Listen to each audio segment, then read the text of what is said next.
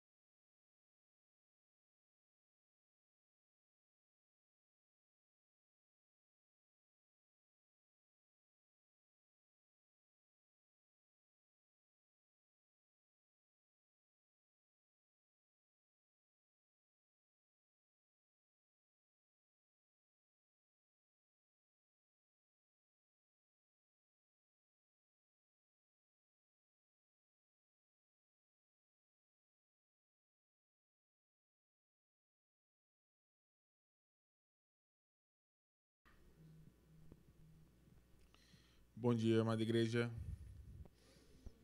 Bom dia. Vamos dar continuidade aqui ao estudo da revista. hoje nós vamos. Hoje nós vamos falar sobre o Monte Quarantânia, que, que é um monte é, também conhecido como Monte da Tentação. Amém? Que foi aonde Cristo foi tentado por Satanás. Vamos iniciar lendo Mateus 4, versículos 1 e 2, para contextualizar.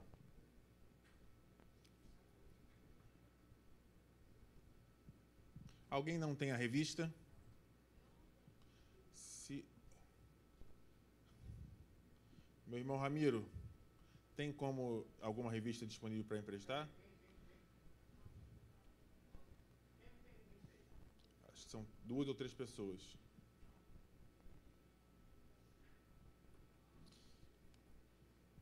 Bom, o texto de Mateus 4, ele diz: Então Jesus foi levado pelo Espírito ao deserto para ser tentado pelo diabo e depois de haver jejuado por 40 dias e 40 noites, teve fome. Bom, então o contexto é, da aula de hoje é essa. É esse, é esse acontecimento que foi é, a tentação é, de Cristo. Vamos ler aqui na revista, na página 49, no item 1. Esse monte da região de Jericó foi denominado posteriormente como, com o termo em latim de quarentena, face aos 40 dias em que Jesus ali permaneceu, quando, ao final deles, foi tentado por Satanás. Ali, o objetivo do diabo, também chamado de tentador, foi frustrado, pois Jesus não cedeu às tentações e assim não pecou. É, aqui, é, para a gente contextualizar como é que era a situação, né? Cristo tinha acabado de ser é, submetido ao batismo de João Batista e ele estava se preparando para dar início ao ministério dele. É... Em seguida, ele, ele, é batizado com o batismo de João Batista é, e a pomba pousa sobre ele, representando o Espírito Santo. É, imediatamente após isso ocorrer, o Espírito Santo é, conduz ele ao deserto, como está aqui no versículo 1, né? Então, Jesus foi levado pelo Espírito ao deserto para ser tentado pelo diabo. Só que é, esse texto sempre é, me trouxe, esse texto aqui de Mateus, né? Sempre me trouxe aqui uma, uma indagação. O Espírito Santo conduziu Cristo a ser tentado. E isso sempre me trouxe um pouco de inquietação, porque como que o Espírito Santo estaria numa parceria, entre aspas, com Satanás para tentar a Cristo? O que, que vocês acham disso? É possível? Deus não tenta ninguém. Perfeito. No caso, ele permite que Jesus seja fosse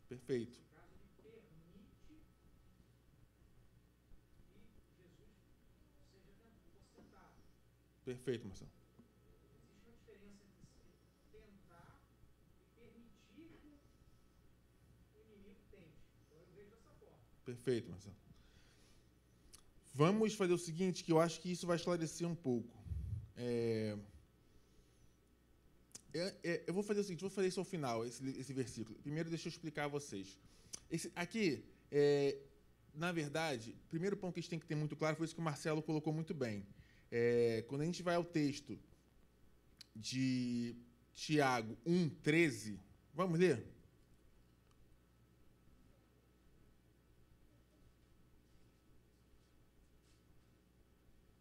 Lá no finalzinho da Bíblia.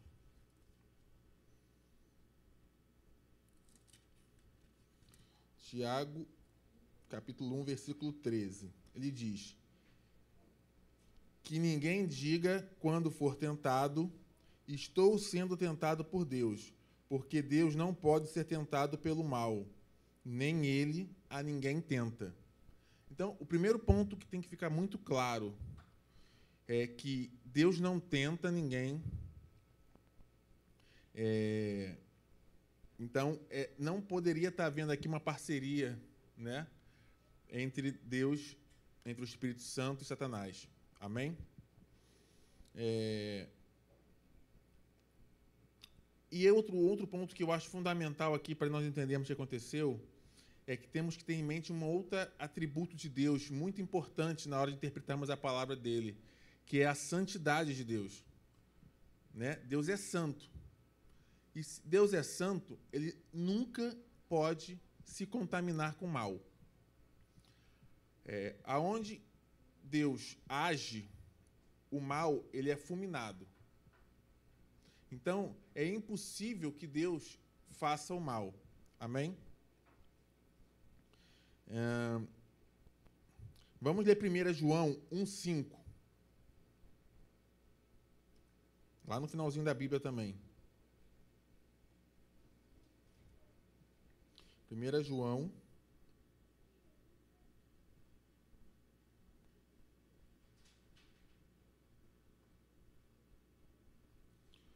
Um, capítulo 1, versículo 5. E esta é a mensagem que temos ouvido dele, e vos anunciamos: Deus é luz, e não há trevas alguma nele. Então não há trevas alguma nele, ok? No mesmo sentido, vamos ler 2 Coríntios.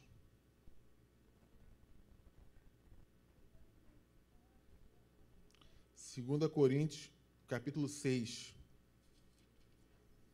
versículos 14 e 15. 2 Coríntios, versículo 6, desculpa, capítulo 6, versículos 14 e 15.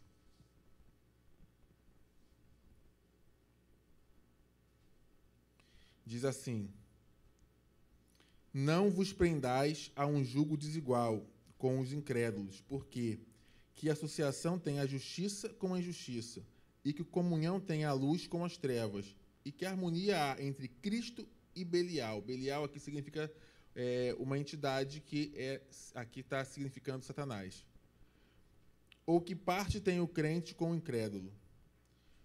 Então, é impossível haver qualquer parceria de Deus com Satanás, né? com o mal. Ele fulmina o mal. Tem aqui eu destaquei mais alguns vários versículos nesse sentido. Quem quiser depois eu posso disponibilizar. Então tem isso é algo que tem que ficar muito claro, porque na prática parece simples falar isso, né? Poxa, é óbvio. Mas na prática a gente vê essa confusão ocorrer muitas vezes, né? É, então isso é importante ser, ser estar sempre muito claro. Todas as vezes que tivermos dúvidas se como Deus agiria nessa situação, como Deus é, é, foi isso que Deus quis, né? Todas que nós formos interpretar uma atitude de Deus, é algo muito importante que vai ajudar muito a entendermos é olharmos para Cristo. Ao olharmos para Cristo, nós vamos saber exatamente como Deus age. Vamos saber exatamente como que é a, a, é, a forma de Deus agir. Então, tenha sempre em mente isso. Só na dúvida, como Deus, o que, que Ele quis, qual foi o desejo de Deus, qual foi a intenção de Deus, olha para Cristo. Como que Cristo agiu? Cristo agiu com algum mal? eu não vejo na palavra. Né? Cristo criou algum tipo de. Como está em João 10, 10, que Satanás veio para matar, roubar e destruir. Eu não vi Cristo fazer isso. Eu não vi Cristo gerando dor, sofrimento. Ao contrário, Cristo gerou cura. Né? Então, é, é sempre importante ter muito, isso muito claro. Vamos ler João 14, versículo 6 a 11. O Evangelho de João.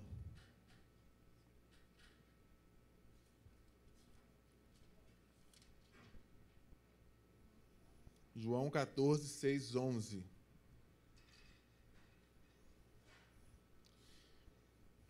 Disse-lhe Jesus: Eu sou o caminho, a verdade e a vida. Ninguém vem ao Pai se não for por mim.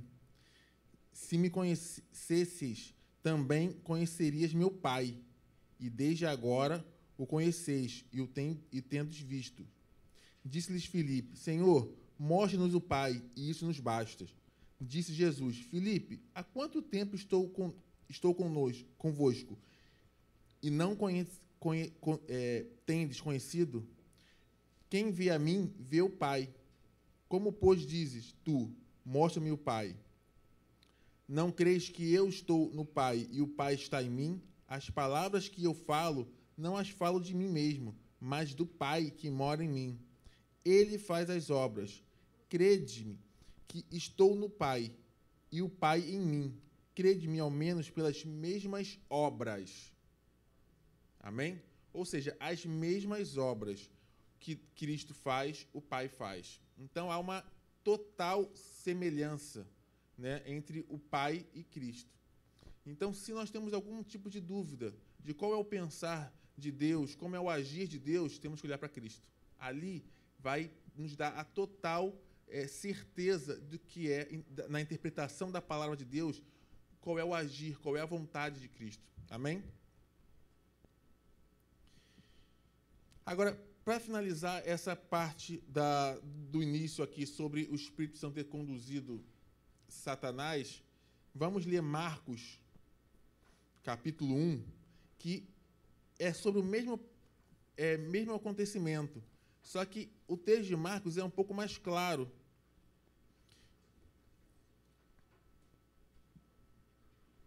E eu acho que fica mais fácil de entender. Marcos capítulo 1, versículo 9. Ele diz assim: Naquele, Naqueles dias, Jesus veio de Nazaré, na Galiléia e foi batizado por João no Jordão. E imediatamente, quando subia da água, viu que os céus se rasgavam e que o Espírito, como uma pomba, descia sobre ele. Veio uma voz dos céus que dizia: Tu és meu filho amado, em ti tenho complacência. Logo, o Espírito o impulsionou para o deserto. Lá esteve quarenta dias sendo tentado por Satanás. Olha como é diferente o texto aqui. O texto aqui deixa muito mais claro como que as coisas ocorreram. Eu vou ler a parte final. E imediatamente, quando subia da água, ou seja, quando foi batizado, viu que os céus se rasgavam e que o Espírito, como uma pomba, descia sobre ele. Veio uma voz dos céus que dizia: Tu és meu filho, meu filho amado, em ti tenho complacência. Logo, o Espírito o impulsionou para o deserto. Ponto. Versículo seguinte. Lá esteve por 40 dias sendo tentado por Satanás. Então, aqui há uma separação das ações e fica mais claro o entendimento. O Espírito aqui, ele conduz Cristo ao deserto. Agora, a tentação de Satanás ocorre em outra ação, é em outro momento. Por isso que não há essa, essa parceria. E o Espírito Santo aqui conduz Cristo ao deserto, por quê? Porque aqui, como foi colocado no início, era o início do ministério de Cristo. E ele estava se preparando para esse ministério. Então, por isso que ele se reservou ao deserto para orar e jejuar. E lá, Satanás passa a tentá-lo. Mas não foi o Espírito Santo que conduziu ele para ser tentado. Ele conduziu ele para se reservar, para jejuar no deserto. E lá, ele é tentado por Satanás. Então, o texto de Marcos deixa isso bem mais claro. Amém? E qual era a importância de Satanás? Por que Satanás estava tentando Cristo ali? Me ajuda aí, Marcelo. Não, qual era a, a razão de Satanás estar tentando Cristo ali? Qual era a importância disso, se você analisar de forma é, para a humanidade, em relação à humanidade?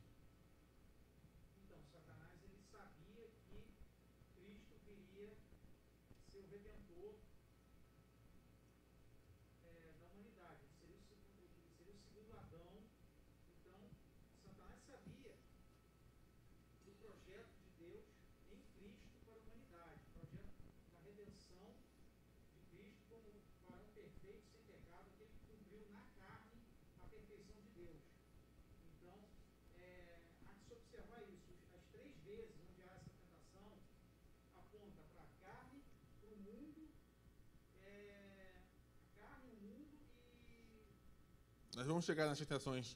A gente vai falar de cada uma delas.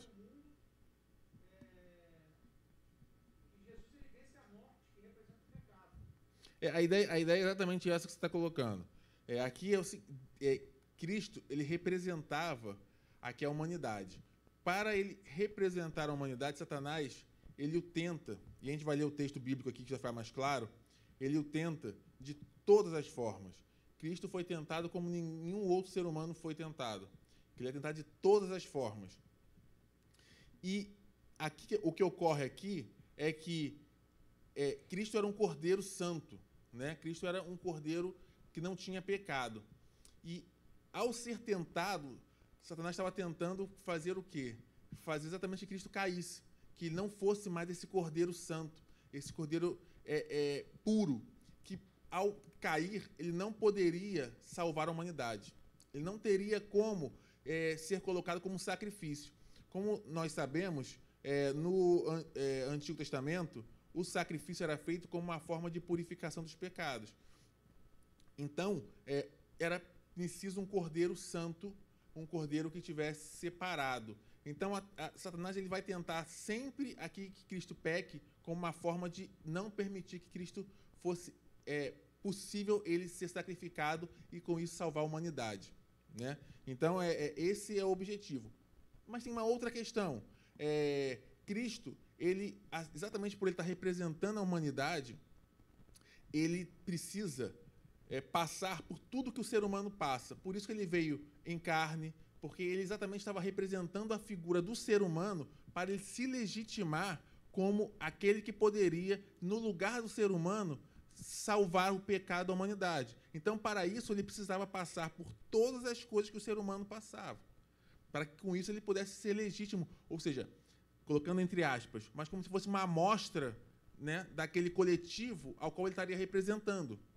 Então, ele não poderia vir de outra forma. Ele teria que vir de mulher, ele teria que vir em carne, igual todo mundo, para que ele pudesse, em tudo, ser igual como a palavra de Deus diz, ele pudesse em tudo ser igual, para assim ele pudesse vencer o mal e representar a humanidade na cruz. Então, essa era a importância dessa tentação de Satanás. Amém? É, vamos ler Romanos 5.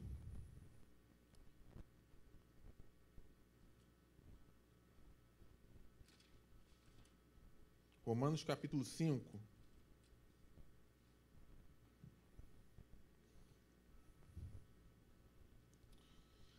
Que vai falar o que Marcelo estava falando.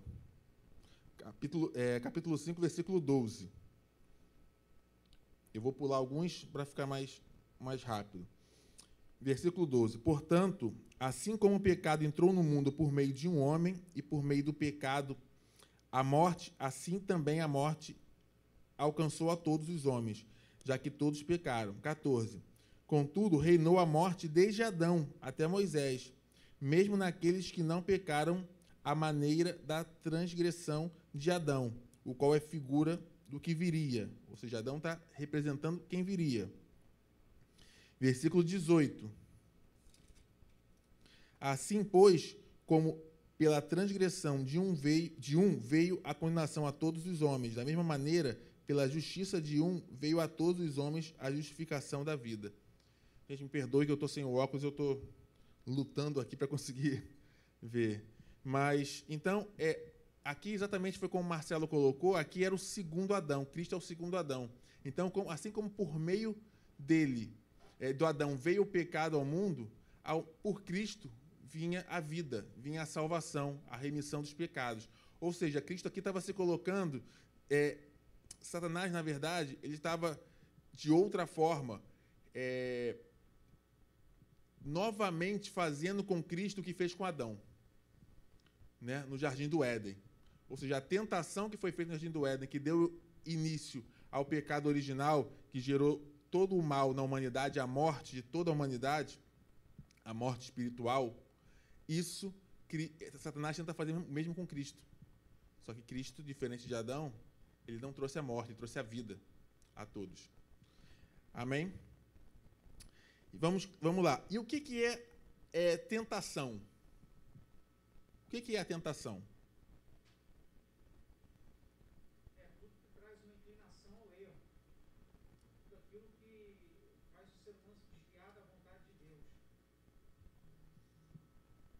E aí, Amanda?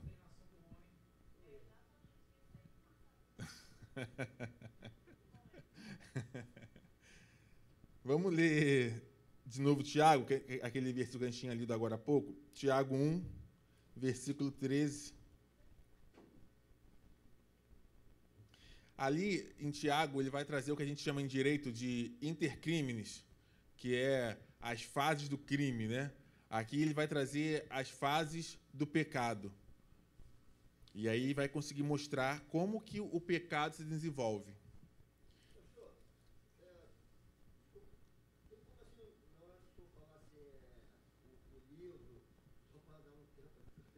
Claro, claro. O senhor me perdoa, é que eu, eu, às vezes corro um pouquinho só por causa do meu tempo, mas eu vou tentar aguardar um pouquinho mais.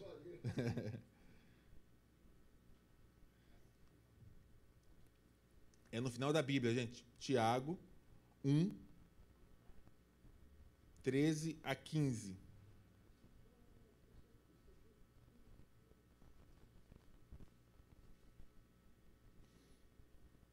Tiago 1, 13 a 15. Que ninguém diga, quando for tentado, estou sendo tentado por Deus, porque Deus não pode ser tentado pelo mal, nem a ninguém tenta Aí, vamos lá, essa parte aqui a gente tem que prestar bastante atenção. Mas cada um é tentado quando é atraído e seduzido pela própria concupiscência. Então, a concupiscência, depois de haver concebido, dá à luz o pecado. E o pecado, sendo consumado, gera morte. Então, aqui nós temos todas as fases do pecado. Como que o pecado ele se origina e como ele se desenvolve e como ele se consuma.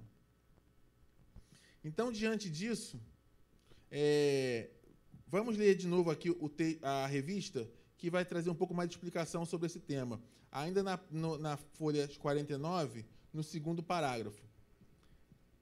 Esse evento nos leva a muitas reflexões, dos quais podemos começar fazendo uma pergunta. Afinal, o que são as tentações?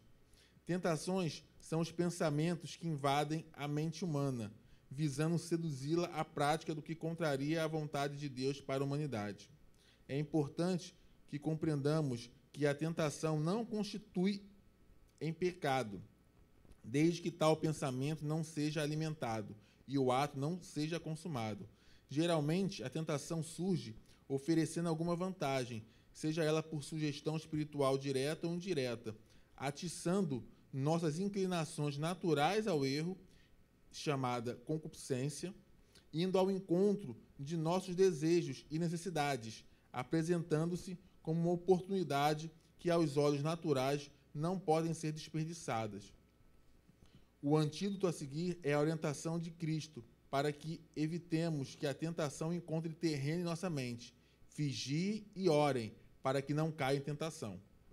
Então, é, a tentação, aqui como vimos, ela, ela tem origem é, em Satanás, como nós já lemos aqui, não pode partir de Deus. Então ela tem origem em Satanás. Mas antes de, de entrar nisso, eu só queria trazer para vocês é, uma questão que também é importante. A palavra tentação no grego é peirasmo. Possui como significado tentação, provação e experiência. Ou seja, ela traz esses três significados, ok? É, e de acordo com o, a, a, Bíblia de cada um, eu não sei é, quais as versões da Bíblia que, te, que estão aqui, mas de acordo com a Bíblia de cada um, e principalmente se for versões mais antigas, vocês vão ver que os textos, eles muitas vezes, aonde em uma palavra, uma, uma Bíblia está escrito é, tentação, em outros está escrito provação. Então, como a palavra é a mesma lá no, no grego, é, é ao bel prazer do tradutor, ele escreve provação ou tentação. Tá? É, eu não vou adentrar nessa diferença agora, mas tradicionalmente é, se coloca que a tentação vem de Satanás e a aprovação viria de Deus. Tá? Eu não vou adentrar nesse aspecto, mas só estou trazendo essa, essa, essa questão que é importante. Ou seja, a palavra é a mesma. E dependendo do bel prazer de cada tradutor, ele coloca tentação ou provação. E aí os teólogos separaram tentação e provação, colocando tentação como algo vindo de Satanás e provação como algo vindo de Deus. Ok? É... Então, voltando aqui à questão de, de Tiago, nós temos aqui o desenvolvimento. É, pois não.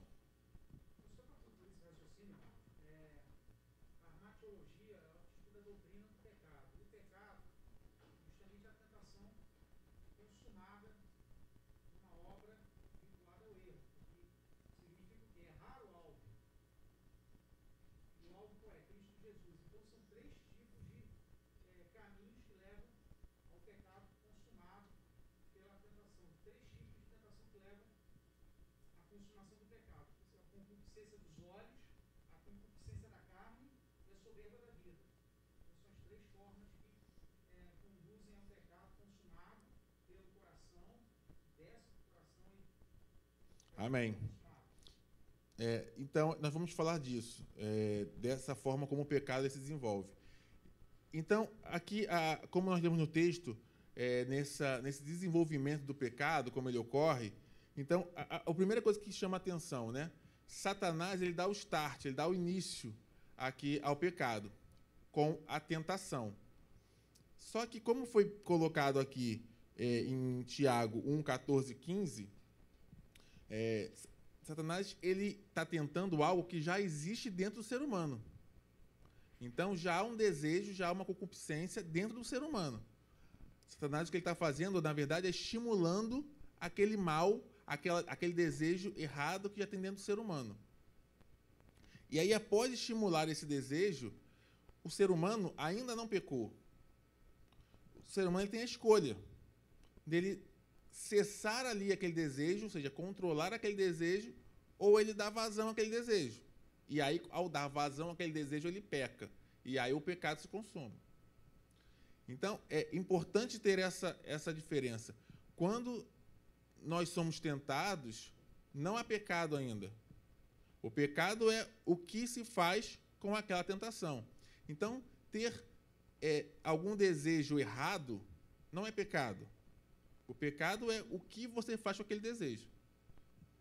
E isso é muito importante, porque isso vai trazer uma outra é, conclusão que impacta de forma direta na responsabilidade do homem em relação a todo o mal que ocorre. Porque aqui está ficando claro né, que o pecado, para ele conseguir é, ser consumado, ele depende do homem. Então, o que nós vemos muito, é, que é parcialmente verdade, mas nós vemos muito é, sendo colocado que ah, Satanás fez isso, ah, o diabo, ah, a culpa sempre é do diabo. E isso é verdade, né? Só que o diabo ele depende do homem para ele consumar o mal dele. Satan... Gravem isso, Satanás ele não consegue fazer mal algum sem o homem. Então, se está ocorrendo algumas questões que a humanidade acha terrível, a responsabilidade é do homem. Porque, como foi colocado aqui, o texto é muito claro. Né? Satanás ele precisa do homem como instrumento para dar vazão ao mal. Ele estimula no homem. O homem pode é, dar vazão àquilo ou pode retrair e pode segurar. Então, esse é o primeiro ponto que é importantíssimo a gente ter também isso gravado. Todo mal, ele passa pelo homem. Então, a responsabilidade é do homem. Mas isso não faz com que. É, é, porque são sempre dois extremos, né? E uns falam, a culpa é tudo de Satanás. E outros falam, a culpa é só do homem. Não, nenhuma coisa nem outra. A culpa ela é do, de Satanás, mas a responsabilidade é do homem. Mas Satanás ele estimulou. Então, é, é, é um conjunto, são as duas ações que convergem no mesmo sentido. Amém? Até porque, vamos ler Gênesis, que é o primeiro livro da Bíblia. Gênesis capítulo 4, versículo 7.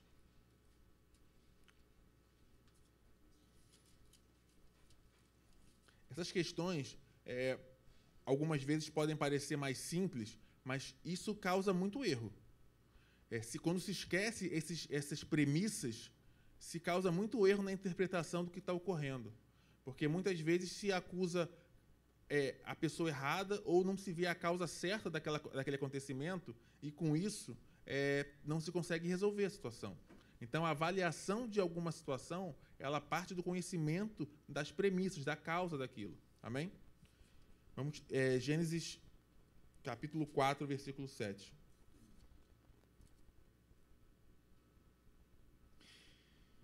Se bem fizeres, não serás enaltecido, e se não fizeres bem, o pecado está à porta. Com tudo isso, para ti será seu desejo, mas tu domarás sobre ele.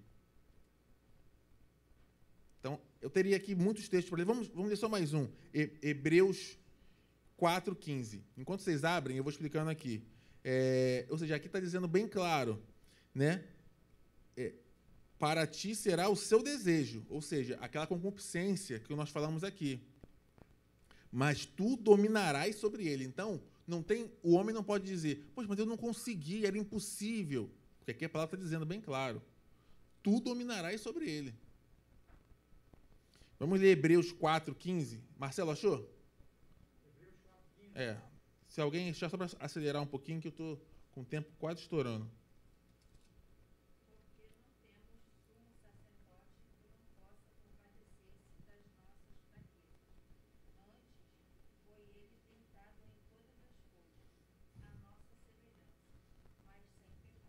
Amém.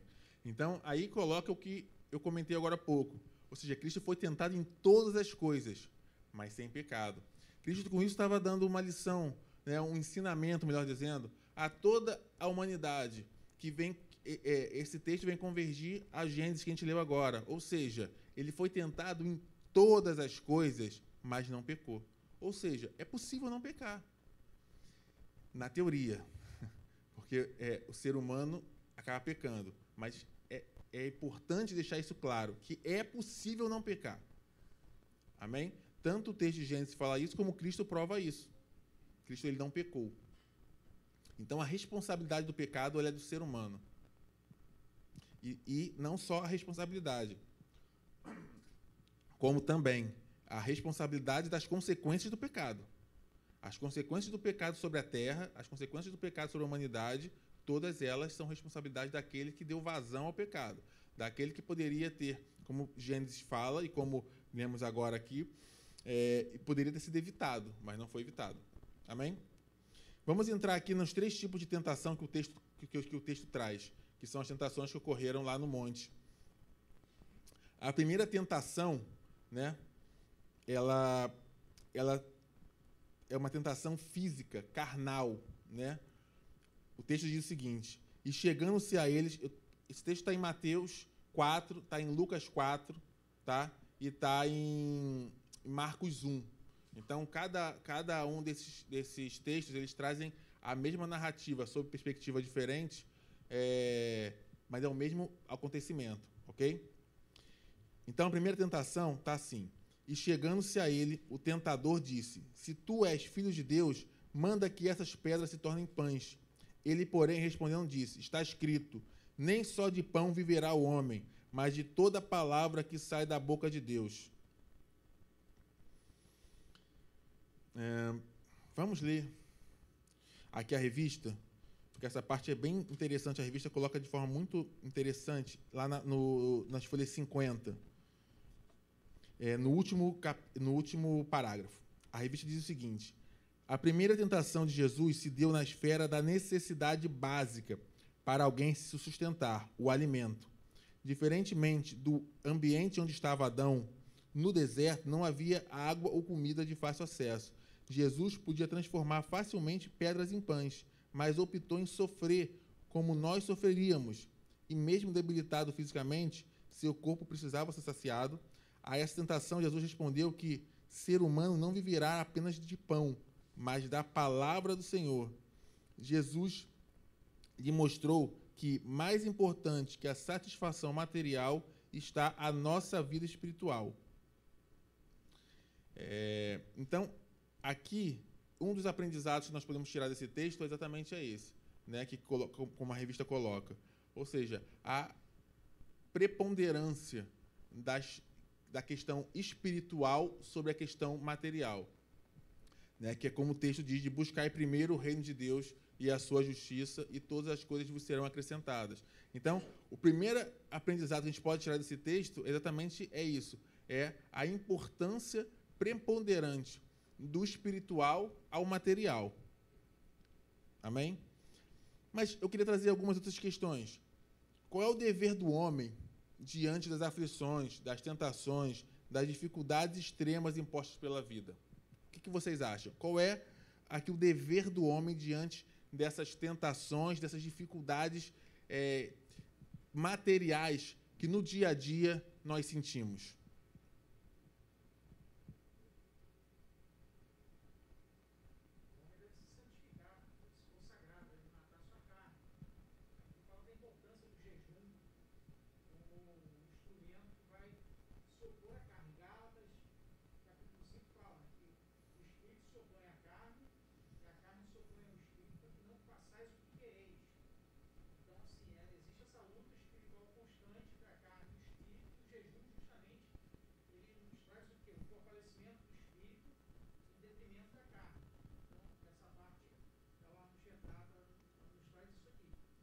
Amém. É, tem uma, uma questão é, que, dentro disso que o Marcelo colocou, traz, tem uma questão aqui que é importante vocês tenham isso também em mente, guardado. As necessidades da carne ou da alma jamais serão saciadas com iguarias do mundo, ou seja, com questões do mundo.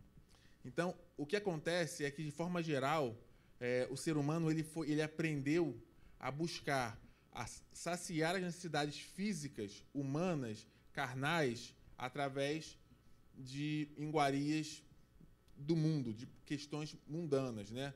seja qualquer tipo de desejo, é, buscando qualquer tipo de satisfação carnal, mundana. Só que isso nunca satisfaz o ser humano. Por isso o ser humano está sempre num ciclo atrás de satisfação e nunca acaba. É, então, o que o texto está nos ensinando aqui é exatamente que, diante dessa necessidade carnal, humana, o que, que tem que ser feito pelo ser humano? Ele precisa fazer o que a palavra está dizendo aqui, ó, o que Cristo responde a Satanás: se alimentar daquilo que sai da boca de Deus. É isso que o texto fala. Se alimentar daquilo que sai da boca de Deus. Ou seja, diante das necessidades do, do ser humano, do dia a dia, ele tem que se alimentar para saciar de forma definitiva aquela questão, ele tem que se saciar daquilo que sai da boca de Deus. O que, que sai da boca de Deus? Palavra. Quem é a palavra?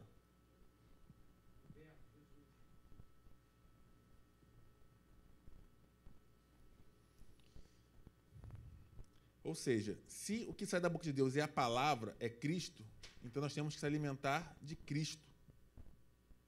Então, olha que interessante. Satanás está falando para Cristo: Ó, você está com fome? Transforma as pedras em pães para se alimentar. E ele fala o seguinte: ele traz uma palavra de uma palavra, um texto bíblico, né, das escrituras para dizer o seguinte: vocês têm que se alimentar de mim. Vamos ler João 6, capítulo 6, que é um dos textos mais bonitos na minha, na minha opinião, um dos mais bonitos da Bíblia. João capítulo 6, eu vou ter que. Ele é muito grande, eu vou pular para ler alguns versículos apenas. Vou começar pelo versículo 26. João respondeu-lhes respondeu e disse: Na verdade, na verdade vos digo que. Jesus, perdão, eu falei João, né? Perdão. Jesus respondeu e disse: Na verdade, na verdade vos digo que me buscai não pelos sinais que vistes, mas porque comestes do pão e vos saciaste. 27. Trabalhai não pela comida que perece, mas pela comida que permanece para a vida eterna, a qual o Filho do Homem vos dará, porque a este o Pai Deus colocou o seu selo. Então, aqui já nesse primeiro pedaço, você já vê onde Cristo está fazendo exatamente essa, é, é, essa analogia entre a comida que perece e ele, que é um pão que não perece. Versículo 31. Nossos pais comeram o maná no deserto, como está escrito: deu-lhes a comer o pão do céu. Jesus lhes disse: Na verdade, na verdade vos digo: Moisés não vos deu o pão do céu, mas é meu Pai quem vos dá o verdadeiro pão do céu. Porque o pão de Deus é aquele que desceu do céu e dá vida ao mundo. Disseram-lhe, pois, Senhor, dá-nos sempre desse pão. Jesus lhes disse: Eu sou o pão da vida. Aquele que vem a mim nunca terá fome, e, a, e quem crer em mim jamais terá sede. Né? É, então, aqui, Cristo está falando exatamente essa analogia que a gente remete ao texto da primeira tentação. Ou seja, ele está dizendo: olha, esse pão que Satanás fala para ele, transforma as pedras em pão, e ele está falando: não, você tem que se alimentar o que vem da boca de Deus. Ou seja, que é Cristo, que é o pão da vida. Porque esse pão, quem come, não nunca mais vai ter fome. E quem bebe do sangue, como vai continuar o texto depois explicando, jamais vai ter sede. Então, isso aqui deixa claro é, é esse aprendizado de que o homem ele precisa, na verdade, se encher de Cristo. Ele precisa se encher da palavra. As necessidades humanas, como é, não, não devem ser buscadas a solução, a solução delas no mundo. Deve ser buscada a solução delas na palavra de Deus. Então é através da palavra de Deus que vai se conseguir saciar as necessidades né? Porque se não for assim, vai ser algo temporal, como foi colocado. O alimento material, ele perece. Ele tem tempo. Então, o ser humano ele vai se alimentar, vai ter uma falsa sensação de saciamento e, voltamente, e novamente voltar a pecar, voltar a ter necessidade de novo. E aí vai dar o ciclo daquilo que foi colocado. do, da concupiscência que vai ser estimulado novamente e vai gerar o pecado. E vai virar esse ciclo. Então, quem pode quebrar esse ciclo e curar o ser humano realmente daquela necessidade, daquele problema, daquele do que ele está passando, aquela dificuldade é, do dia a dia dele, é a palavra de Deus. Enquanto o ser humano ele não buscar a palavra de Deus, enquanto ele não buscar a solução dele, se alimentando da palavra de Deus, ele vai continuar nesse ciclo que parece que resolveu, piora, parece que resolveu, piora e não sai disso. Não, Marcelo. Inclusive, para concluir isso que você está falando, a palavra fala que nós iremos julgar o mundo. O povo de Deus ele vai julgar o mundo. Então é a consequência de tudo isso que você vem falando. Então, assim, é, por quê? Porque a palavra de Deus nos dá autoridade para isso. Perfeito. Perfeito, Marcelo. É, é, isso é. Eu, eu, teria, infelizmente, já está perto do, encerramento. Eu teria muitas questões para falar em relação ao que o Marcelo colocou, que é a, a responsabilidade do homem. É, ou seja, Deus nos deu uma responsabilidade muito grande e autoridade perante o mundo. Tá? Tem diversos textos de bíblicos nesse sentido que eu tinha é, até aqui já destacado, mas em, razão da hora eu não vou poder ler. Mas tenham isso em mente é, a palavra de Deus ela nos dá autoridade perante Satanás. É, é, muito citado que Satanás ele é o Deus desse mundo. Inclusive, numa das citações seguintes, que seria a segunda que eu, que eu leria agora, é Satanás tenta Deus exatamente em relação a isso. Cristo em relação a isso. Então, isso é parcialmente verdade. Assim como todas as coisas que Satanás faz, isso é parcial, parcialmente verdade é, Satanás ele realmente ele tem uma certa liberdade nesse mundo, nesse tempo. Isso é durante um tempo apenas. Mas aí eu pergunto a vocês para encerrar: quem deu essa autoridade a Satanás? Porque ele vai dizer aqui. E disse-lhes o diabo: Dar-te-ei a ti todo esse poder e a sua glória, porque a mim me foi entregue. Ele está dizendo: ó, a mim me foi entregue esse poder sobre a terra. Quem entregou esse poder da terra, da terra a Satanás? Foi o homem. Isso, mas o homem deu, a autoridade que foi dado. Eu vou tentar, enfim, seria muitos textos. Mas vamos ler só pelo menos um. Gênesis capítulo 1, versículo 26. Essa parte é muito importante. Gênesis 1, 26 a 28.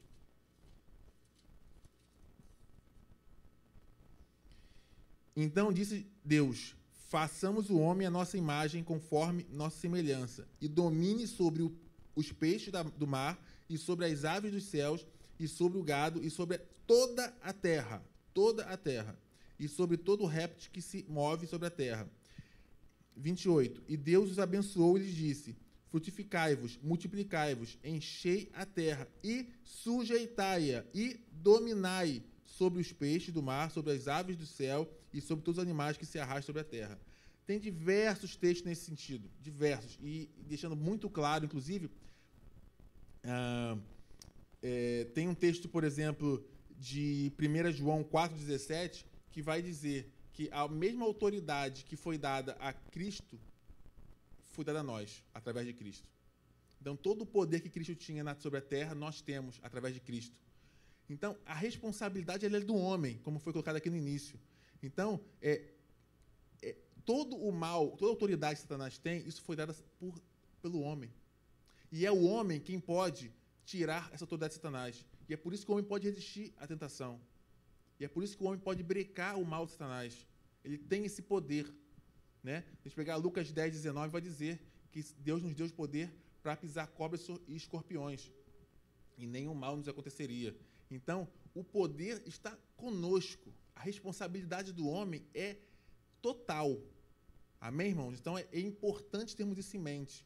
É importante sabermos da responsabilidade de cada ato nosso durante todos os dias. E ter saber que o antídoto, ou seja, aonde nós podemos é, ter essa, essa cura desse pecado, desse desejo, essa concupiscência na alma, é através do pão da vida.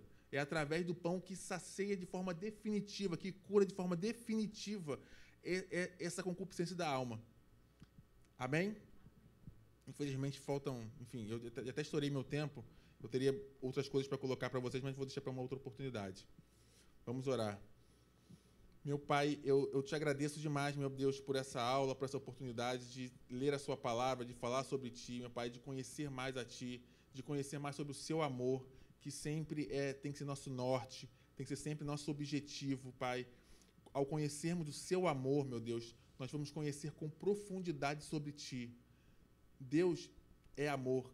Então, conhecendo o amor, nós temos total conhecimento de Ti, meu Pai.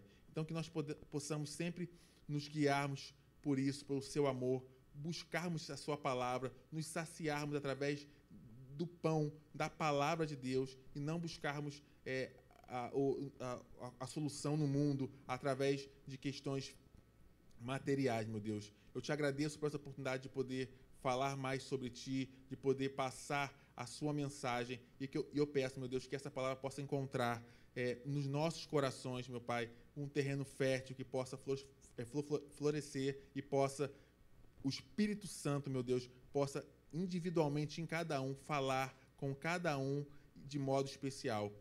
É isso que eu te agradeço, meu Deus, em nome de Yeshua. Amém.